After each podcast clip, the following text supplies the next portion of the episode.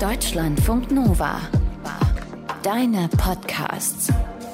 Eine Stunde History. Mit Maike Rosenplanter. Ägypten ist so ein Land, das gerät, finde ich zumindest politisch gesehen, oft so ein bisschen in den Hintergrund. Nicht als Land als solches, dazu ist es einfach ein zu schönes Urlaubsziel auch. Aber wüsstet ihr spontan, wer da gerade regiert? Muss noch nicht mal der Name sein, sondern einfach in was für einem System? Demokratie, Diktatur, Monarchie?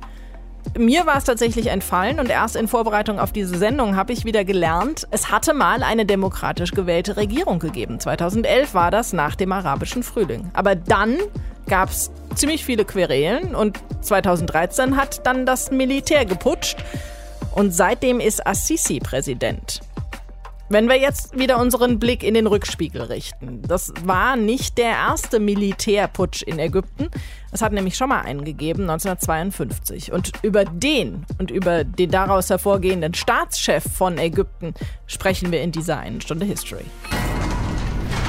Aus den prallgefüllten Schatzkammern der Menschheitsgeschichte. Euer Deutschlandfunk Nova-Historiker Dr. Matthias von Helfeld. Hi. Sei gegrüßt, hallo. Die Vorzeichen im Sommer 1952, die waren ein bisschen anders, als es jetzt war. Da gab es nämlich noch einen König in Ägypten, nämlich König Farouk I. Wer war das?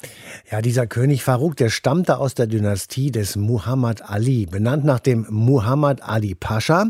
Und diese Dynastie, die regierte von 1805 bis 1952 wow, und zwar in Ägypten und im Sudan. Und in dieser Zeit wurde Ägypten zum Vasallen des Osmanischen Reiches auf der einen Seite, aber zeitweilig eben auch zum Hegemon im Nahen Osten und in Teilen Afrikas. Also eine Zeit mit sehr unterschiedlichen politischen Ereignissen und unter König Farouk I. erlebte Ägypten einen wirtschaftlichen Aufschwung. Und wie war sein Verhältnis zum Volk? Also Farouk war ein sehr junger König. Er war aufgeschlossen, er war modern, er hatte ein sehr lockeres Verhältnis zur Geistlichkeit, er war liberal und säkular. Also kein sehr enges Verhältnis zu den alten Eliten. Und das kam natürlich bei den jüngeren Ägyptern sehr gut an, wie zum Beispiel auch die öffentliche Radioansprache bei seiner Intronisierung. Das war nämlich das erste Mal, dass derartiges passiert in der Geschichte Ägyptens.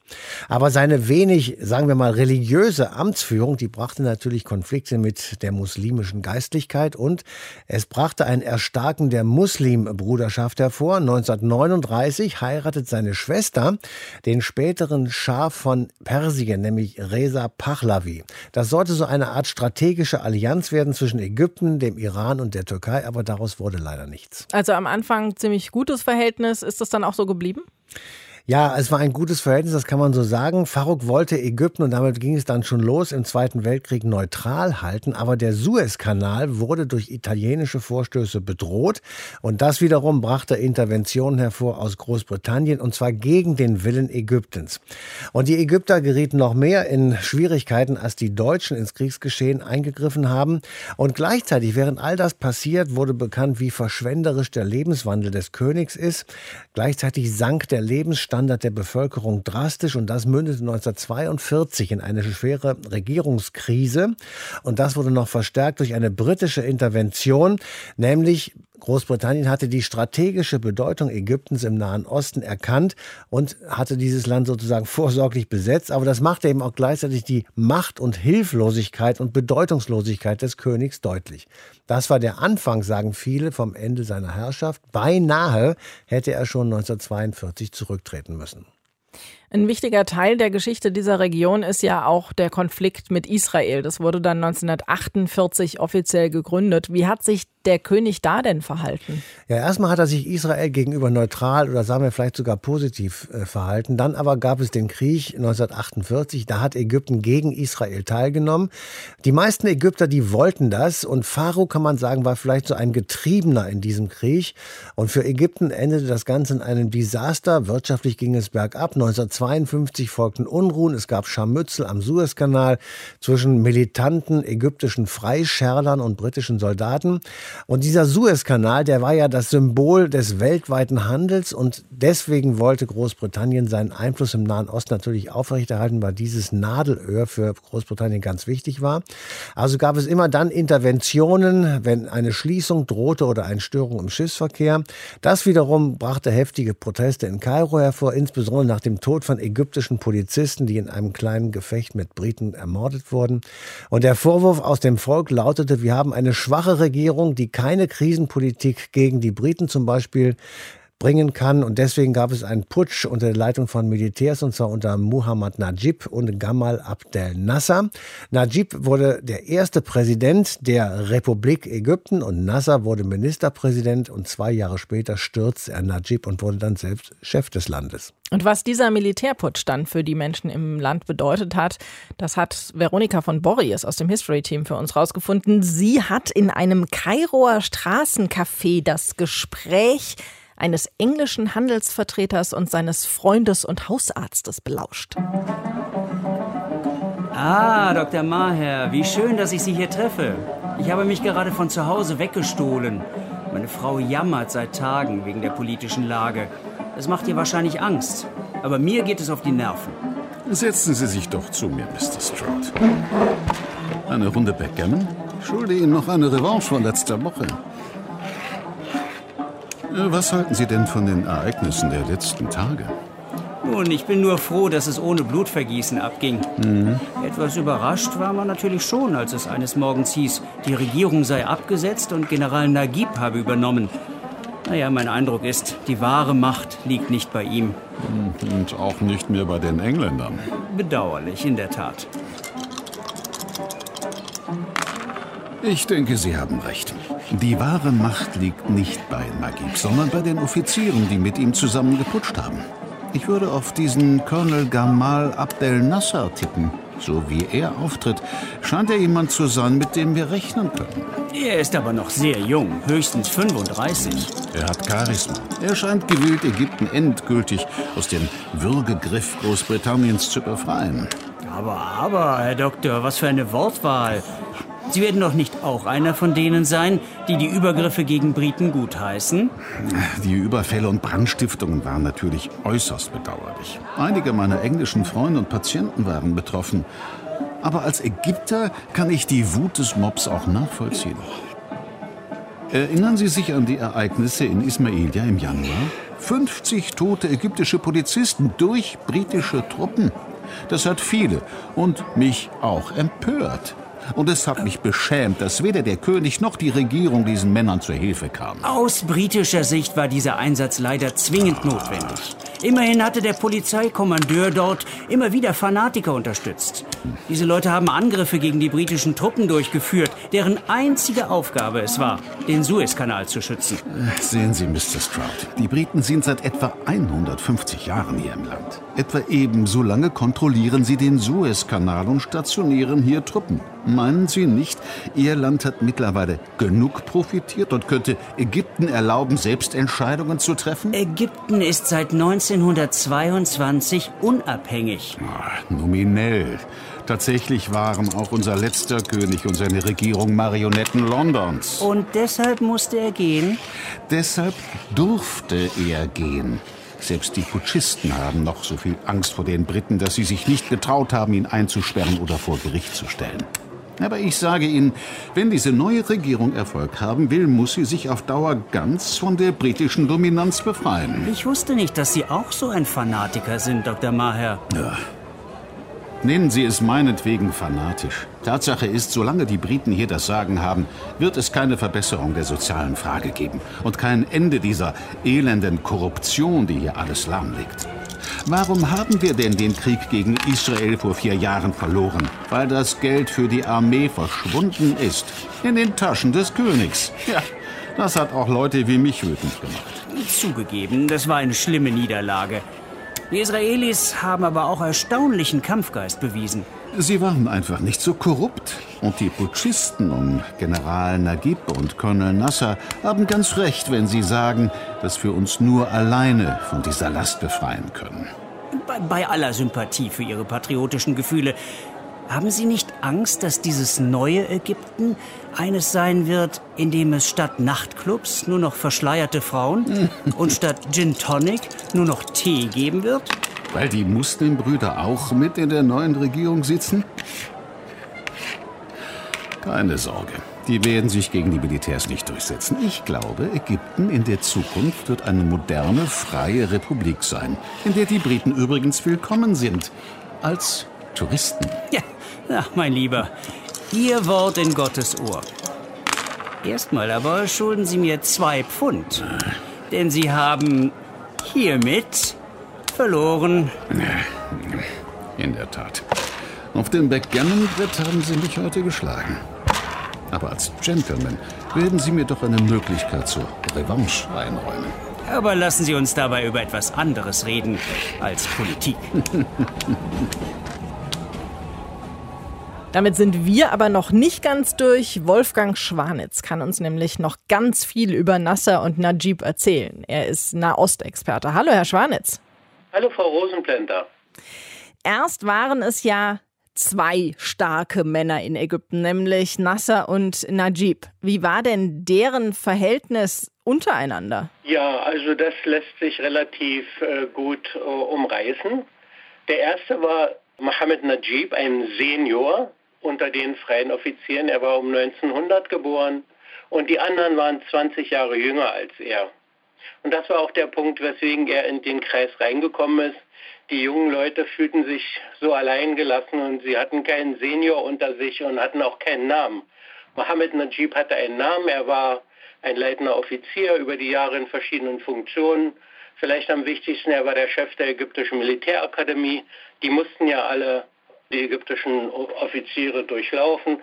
Und so war er bekannt auch noch aus anderen Positionen. Es gab zwischen den jungen Offizieren, die sich an die Macht putschten, worum es dann geht, und Mohammed Najib einen Hauptunterschied. Najib war noch als älterer äh, geprägt durch das parlamentarische System in Ägypten. Seit 1882 gab es da ein Parlament und entsprechende Kammern. Und er hatte nicht die Vorstellung, dass die Offiziere sich in die Politik einmischen sollten, sondern die Grundidee, dass es eine liberale Gesellschaft geben sollte mit Parteien, Parlamenten. Und diese Idee hatten die freien Offiziere nicht. Für sie war das Parlamentarismus, Liberalität mit Briten verbunden. Die Briten waren noch im Land die einflussreichste Kraft. Die wollten sie zurückweisen. Und gleich mit ihnen das System der Parteien, das versagt hat in ihren Augen. Also der eine war ein Anhänger des parlamentarischen Systems, die anderen waren Revolutionäre. Sie wollten keine Beamte sein. Sie wollten etwas schaffen, Neues hervorbringen und ein bisschen radikaler sein. Also das war der Hauptunterschied zwischen Mohammed Najib und den späteren freien Offizieren. Und Najib konnte sich aber mit dem Parlamentarismus nicht durchsetzen? Na, das war nicht so leicht. Er hat es versucht und es gab aber dann eine sogenannte Märzkrise im Jahr 1954, wo sie dann entschieden haben, nein, wo sie sich daran gewöhnt haben. Mitte 1952 sind sie an die Macht gekommen durch einen Putsch. Sie hatten sich daran gewöhnt, dass sie bedeutend sind und wichtig sind und wollten die neu erworbene Macht nicht so leicht aus den Fingern lassen. Er wollte zurück in die Kasernen und er wollte das wieder den Parlamentariern übergeben, das System. Und das wollten die jungen Offiziere nicht. Das ist, für sie waren das Versager, Paschas, mit den Briten verbunden, Imperialismus, Kolonialzeit. Und äh, das war eine Zeit, die für sie in ihren Augen nicht gut war, obwohl Ägypten ja seit 1922 zum Parlament zurückkehrte, konstitutionelle Monarchie war. Aber da war eine sehr liberale Zeit angebrochen und die brachte so viel europäische Einflüsse, fremde Sachen, was das normale ägyptische Leben, was ja sehr eng mit dem Land und Boden, Acker verbunden ist, da gab es sehr viele Widersprüche und das wiesen sie zurück. Nasser war ja dann ab 1954 Alleinherrscher. Was ist sein Background? Wo kommt er her? Was wissen wir da über ihn? Die, alle diese freien Offiziere wie auch Nasser kamen aus sehr einfachen Verhältnissen. Sein Vater war Postbeamter, was immerhin für ägyptische Verhältnisse schon etwas gehobener Berufsstand gewesen ist. Und sie waren mit dem Land verbunden in der Mehrheit. Und im Grunde genommen Ägypten war ja da Alexandria und das Niltal und dann Kairo und dann vielleicht noch Aswan da oben. Das waren ja die drei großen oder vier großen Bevölkerungspunkte, wo sich alles versammelt hat. Dazwischen viel Land und der Nil rechts und links das Ufer. Ja, wenn man sagen sollte, was Nasser nun eigentlich war, da würde ich sagen, an erster Stelle, er war ein radikaler Revolutionär, ein kalter Krieger, ein Ideologe, Staatsmann, Reformer, der sich nicht scheute, sogar noch das größte religiöse Institut in Ägypten 1961, die Azhar-Universität, zu verstaatlichen. Er selbst, wie es aus seinem Buch hervorgeht, die Philosophie der Revolution, er selbst wollte ein Wächter sein, der die Karawane leitet. Und da in der Karawane gehen welche rechts und links ab und die müssten alle wieder auf die Linie gebracht werden. So hat er das einmal dargestellt. Das richtete sich aber gegen Meinungsfreiheit und schloss notwendigerweise Gewalt ein. Er suchte den richtigen Weg zur politischen, wirtschaftlichen Freiheit und wie man Ägypten in die Moderne führen könnte. Und die Moderne verkörperte sich in Europa. Vielleicht schon ein bisschen in Amerika auch, aber sie schauten zunächst erstmal alle nach Europa. Der amerikanische Einfluss kam dann erst später. Das war eine Zeit der Experimente. Sie wollten selbst regieren, Herr ihres Schicksals werden. Und nach einer Zeit der Suche bis 1956 landete Abdel Nasser sehr unter sowjetischem Einfluss. Da kam dann der Suezkrieg, wo die alten Mächte Frankreich, Großbritannien noch versucht haben, noch einmal das Ruder rumzureißen, um da äh, den Suezkanal zu besetzen und dort Truppen zu haben im Fall aller Fälle. Das war ja die Schlagader des britischen Empires. Und das hat aber nicht geklappt. Die, äh, weder die Amerikaner noch die Sowjets haben das geduldet. Die Sowjets hatten schon äh, Interkontinentalraketen und schickten einen Drohbrief an London und Paris. Wir können uns vorstellen, dass wir die Verhältnisse in London und Paris umgestalten, ohne je ein Militär dorthin zu senden. Und das war eine klare Anspielung auf die neuen Raketen, auf die neuen Atomraketen. Und in Amerika, da war Eisenhower auch nicht einverstanden, dass einfach so zwei alte imperiale Mächte praktisch jetzt wieder Ägypten einkassieren in den Suezkanal. War das dann auch die Zeit, in der sich Nasser dem arabischen Nationalismus zugewandt hat? Ja, schon. Aber arabischer Nationalismus war nicht etwas, was irgendwie klar war, was gegeben war. Arabischer Nationalismus war praktisch ein Konzept, die Araber zu einen, auch zu einer selbstständigen Gruppe zu führen. Aber da war die Idee, dass das unter Führung Kairos geschehen musste und sollte. Aber zugleich hat sich Nasser auch dem arabischen Sozialismus, al-Ishtirakiyya al-Arabiyya, zugewandt und hat da ein Konzept entwickelt. Und da hat er versucht, praktisch auch eine ganz neue Ideologie zu entwickeln, hat sich aber immer klar von den Sowjets abgewandt und hat gesagt, das wollen wir nicht. Alles Staatseigentum, das können wir gar nicht tun. Keine Meinungsfreiheit, das können wir auch nicht. Und dann Atheismus, das passt überhaupt nicht zu uns. Khrushchev hat ihn persönlich noch versucht, da zu überreden, dass er doch auch das Land verstaatlicht. Aber er hatte ja tausend Verlachen, Bauern und Millionen, denen er gerade eine Bodenreform versprochen hat und dann die auch durchführte, wo sie kleines Grundeigentum erhalten haben. Und das sowjetische Konzept war da völlig untauglich. Das hat ihn aber doch bestimmt beliebt gemacht bei den Menschen in Ägypten, oder?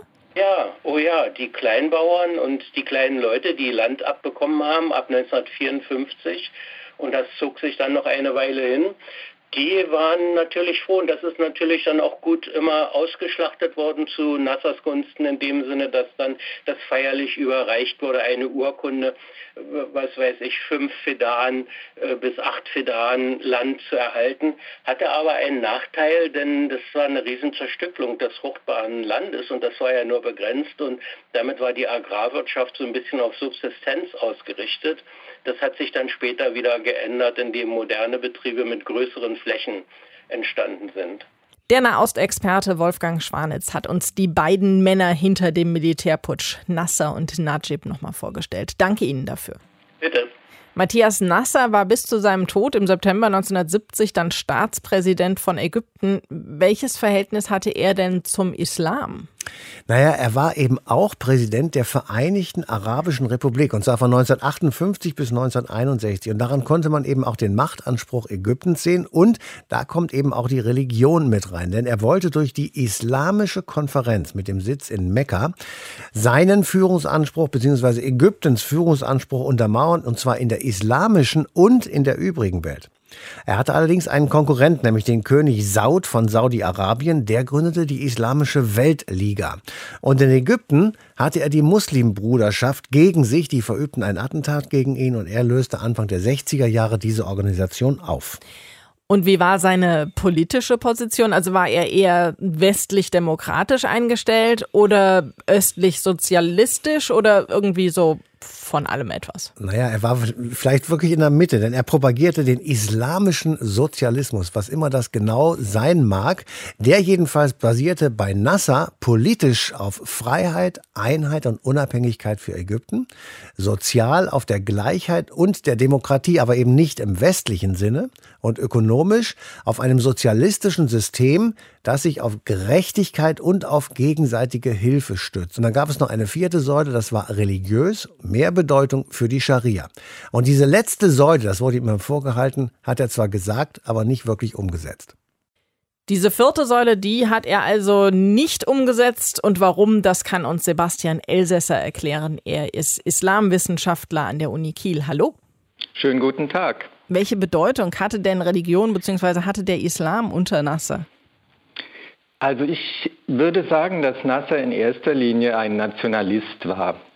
Kein Nationalist, der Religion für ein Entwicklungshindernis hielt, wie beispielsweise ähm, eine Generation vorher Atatürk in der Türkei, aber ein Nationalist, für den alle auch die Kultur quasi diesem Ziel der nationalen Einheit und der nationalen ähm, Entwicklung auch untergeordnet war.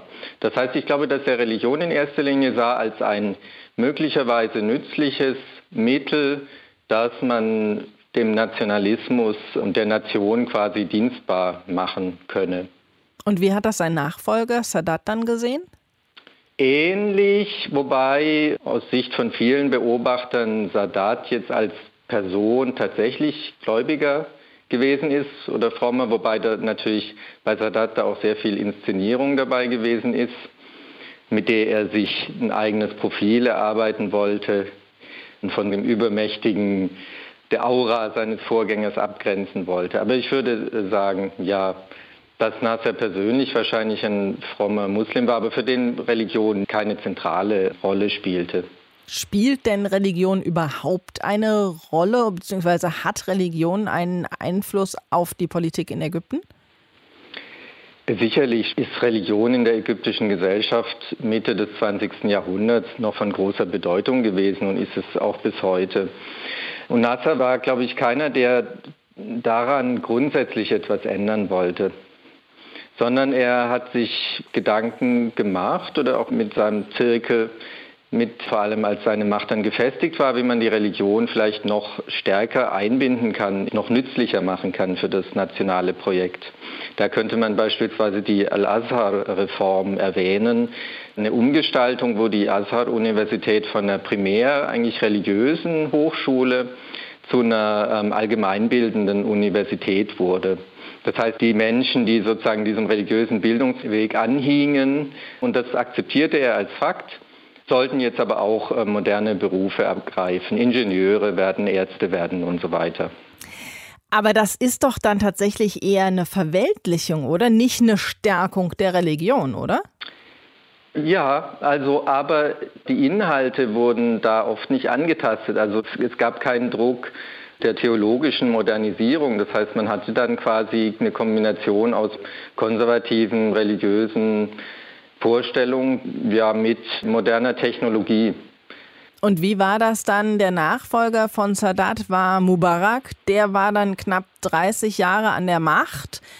Und gegen ihn wurde dann 2011 im arabischen Frühling revoltiert. Und danach kamen die Muslimbrüder in die Regierung, die ja sehr religiös und sehr islamtreu sind. Warum kamen dann ausgerechnet die an die Macht? Also es gab natürlich eine allgemeine gesellschaftliche Tendenz in Ägypten. Seit den 70er, 80er Jahren hat Religion gesellschaftlich ihre Rolle sehr stark behaupten können und ist teilweise auch wichtiger geworden. Und dass es bei demokratischen Wahlen auf die Politik durchschlagen würde, dass religiös-konservative Kräfte dann eine wichtige Rolle spielen würden, war keine Überraschung. Dazu kommt natürlich, dass bei, wenn zum ersten Mal eine demokratische Wahl stattfindet, dass wir eine besondere Situation haben. Wir haben einerseits die Situation, wo überhaupt die Fähigkeit von politischen Kräften also zu mobilisieren vor Ort ganz unterschiedlich ausgeprägt war. Und allein die Muslimbruderschaft und dann auch noch andere religiöse Gruppierungen, beispielsweise die Salafisten, hatten diese Fähigkeit und die meisten anderen politischen Kräfte hatten überhaupt keine nationale Struktur und waren deswegen auch in einer ganz schlechten Position. Und ein weiterer Punkt war sicher, dass es auch eine Art Protestwahl war, nachholend gegenüber dem Mubarak-Regime und dass viele Menschen erstmal einfach sozusagen das, was sie als das Gegenteil wahrgenommen haben, gewählt haben, die Islamisten. Und das war eine Stimmung, die sich danach auch bald schon wieder etwas gewendet hat. Und wenn es später zu freien Wahlen nochmal gekommen wäre, hätten die Muslimbrüder wahrscheinlich auch nicht so gut abgeschnitten. Das heißt aber, der Islam, der religiöse Einfluss hat den ägyptischen Staat tatsächlich langfristig geprägt? Ja, der ägyptische Staat ist da ja ein Erbe vorheriger Systeme und es gab im ägyptischen Staat keinen Bruch. Es gab keinen Bruch mit bestimmten religiösen Traditionen, wie man sie beispielsweise in der Türkei hatte durch den Kemalismus. Auch die britische Kolonialherrschaft von 1880er Jahren bis praktisch 1952 hat die Religionsgemeinschaften, die Stellung der Religionsgemeinschaften beibehalten. Die hat auch die Stellung des islamischen Rechts in bestimmten Bereichen beibehalten. Und auch der Nasserismus hat daran nichts geändert.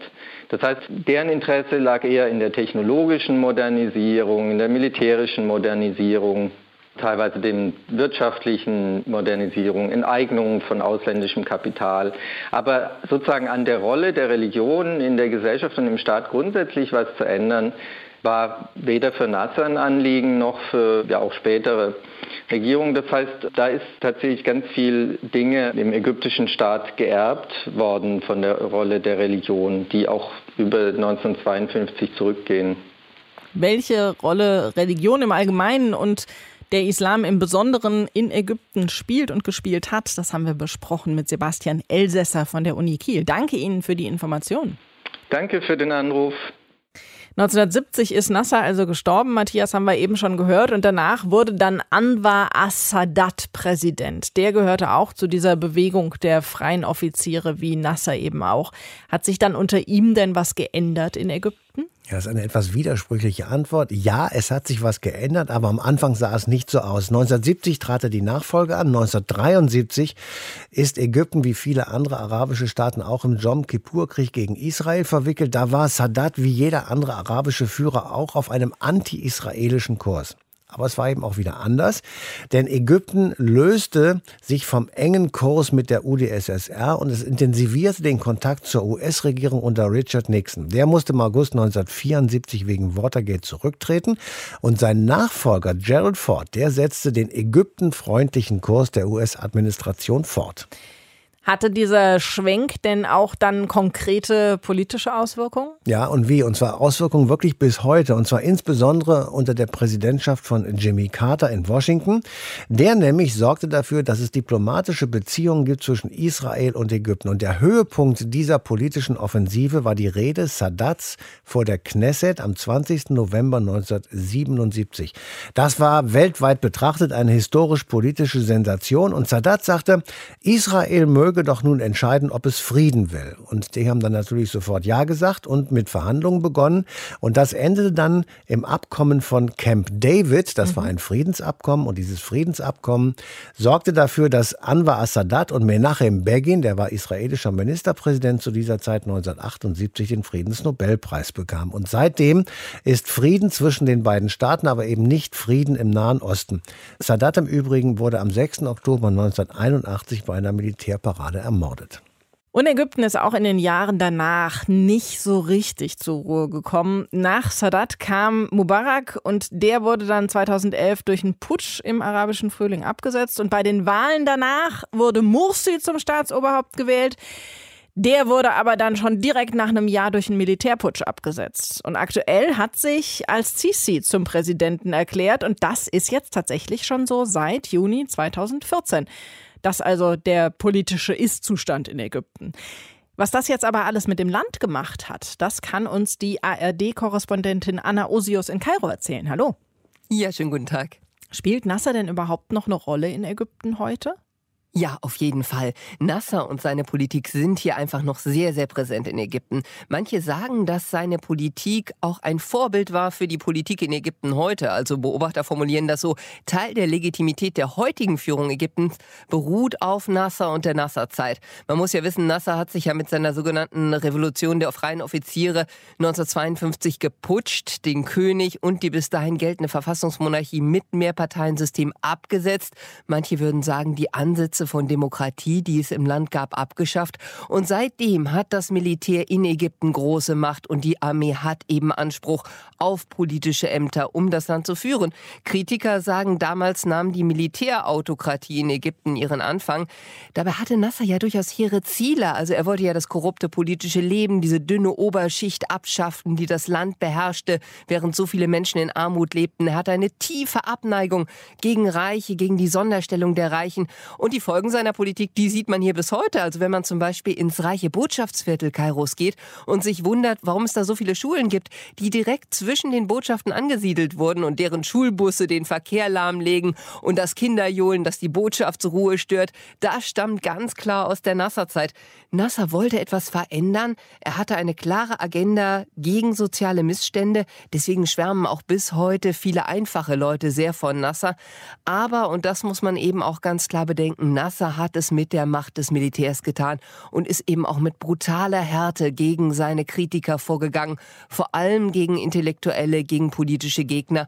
Und auch das erinnert, sagen Beobachter, sehr an die Politik, die heute in Ägypten vorherrscht. Es gibt auch Sätze, die ganz klar noch aus der Nasserzeit stammen und die bis heute bekannt sind, sowas wie jemanden hinter die Sonne bringen, sprich einen Menschen verschwinden lassen oder die Besucher der Morgendämmerung. Das waren die Nasser-Apparate, die früh am Morgen immer die Menschen abgeholt haben. Und diese Sätze sind in Ägypten bis heute bekannt.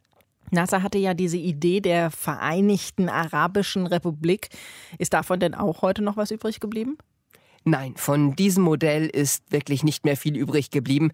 Nasser war ja ein großer Verfechter der Idee dieses Pan-Arabismus, also die, die Idee der Vereinigten Arabischen Länder, einer Art umfassenden arabischen Nationalstaat im Geiste eben des arabischen Sozialismus.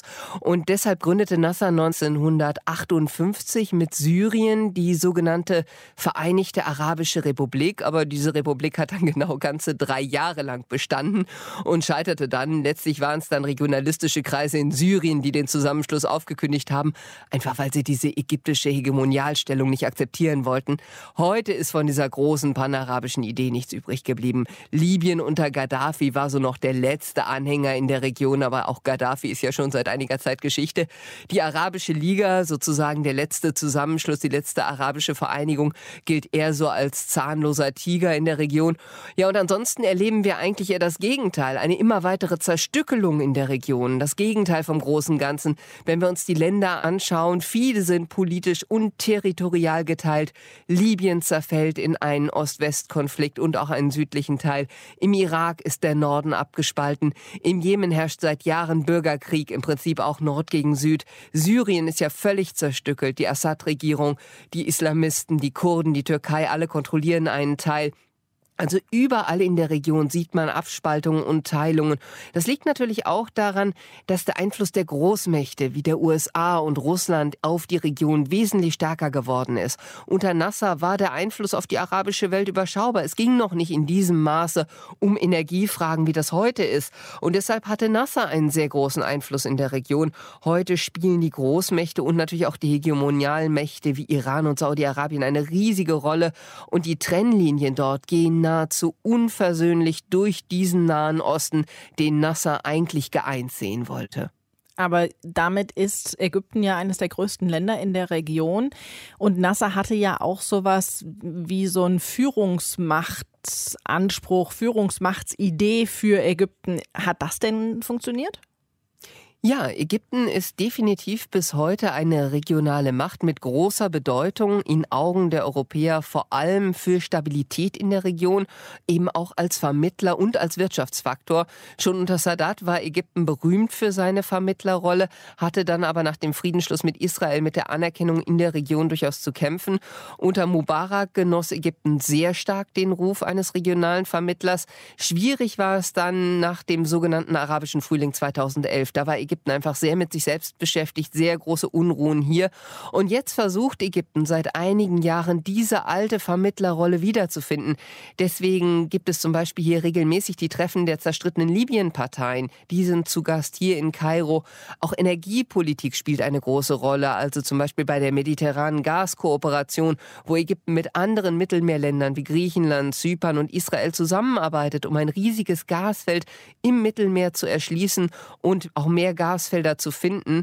Bei der Politik der Europäer, also von unserer Seite, merkt man ganz klar, Ägypten wird gebraucht auch als Anker in der Region gebraucht. Inmitten von so vielen Krisen, Stichwort Libyen, Stichwort Jemen, Syrien, Irak. Man will um jeden Preis verhindern, dass Ägypten in eine Krise rutscht. Allein schon nicht, weil dieses Land ja mit mehr als 100 Millionen Menschen bevölkert ist. Und man will tunlichst in Europa vermeiden, dass eine Mehrheit der Ägypter sich als Flüchtlinge auf den Weg nach Europa macht. Das Problem ist natürlich, dass von internationalen Politikern vor diesem Hintergrund das äußerst autoritäre Vorgehen der ägyptischen Staatsführung in Sachen beispielsweise Menschenrechte, Pressefreiheit, Umgang mit politischen Gegnern, dass das oft billigend in Kauf genommen wird. Naja, und man darf auch nicht vergessen, die Wirtschaftskrise, die in Ägypten momentan vorherrscht, die setzt das Land natürlich massiv unter Druck. Und je mehr Ägypten Geld von außen braucht, desto mehr folgt Ägypten natürlich politisch auch seinen, ja, sagen wir mal, treuesten Geldgebern, nämlich den Golfstaaten. Und die haben als Monarchien eigentlich gar kein Interesse an demokratischen Bewegungen in Ägypten. Das ist auf jeden Fall ein Thema. Friedensschluss mit Israel hast du eben so in einem Halbsatz erwähnt. Äh, die beiden Länder haben ja einen Friedensvertrag. Ist denn das Verhältnis zwischen diesen beiden Ländern auch friedlich?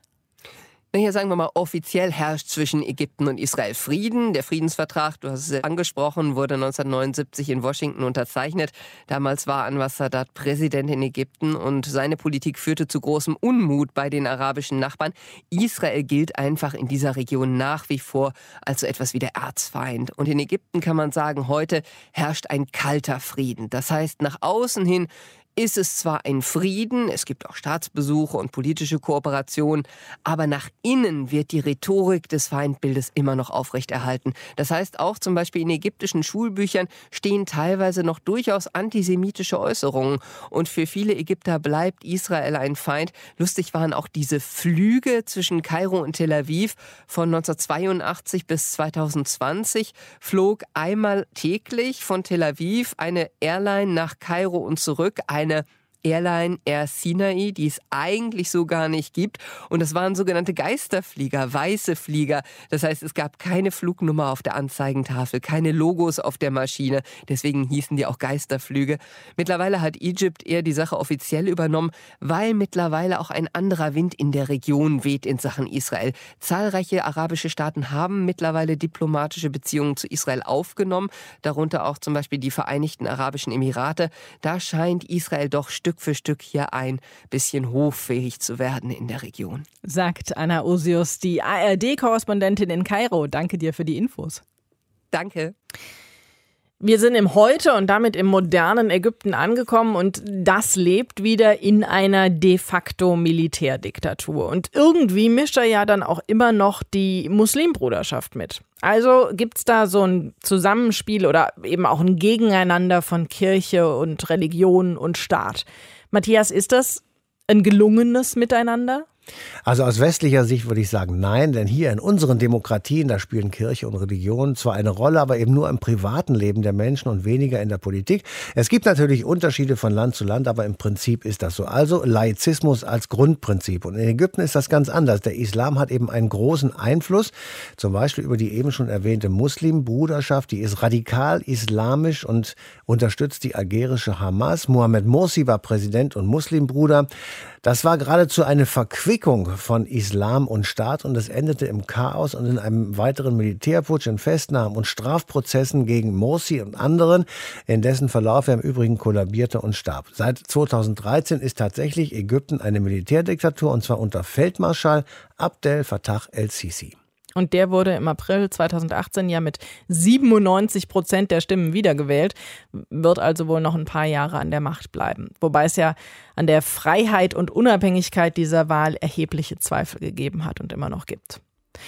Nächstes Mal geht es bei uns hier um Sport und um einen Mann, der in Deutschland erst sehr gefeiert wurde, wie wenig andere Sportler neben ihm und dann abgestürzt ist nämlich um den Radrennfahrer Jan Ulrich, der 1997 als erster Deutscher die Tour de France gewonnen hat. Das also in der nächsten Sendung. Bis dahin euch eine schöne Zeit. Macht's gut. Deutschlandfunk Nova. Eine Stunde History. Jeden Freitag neu. Auf deutschlandfunknova.de und überall, wo es Podcasts gibt.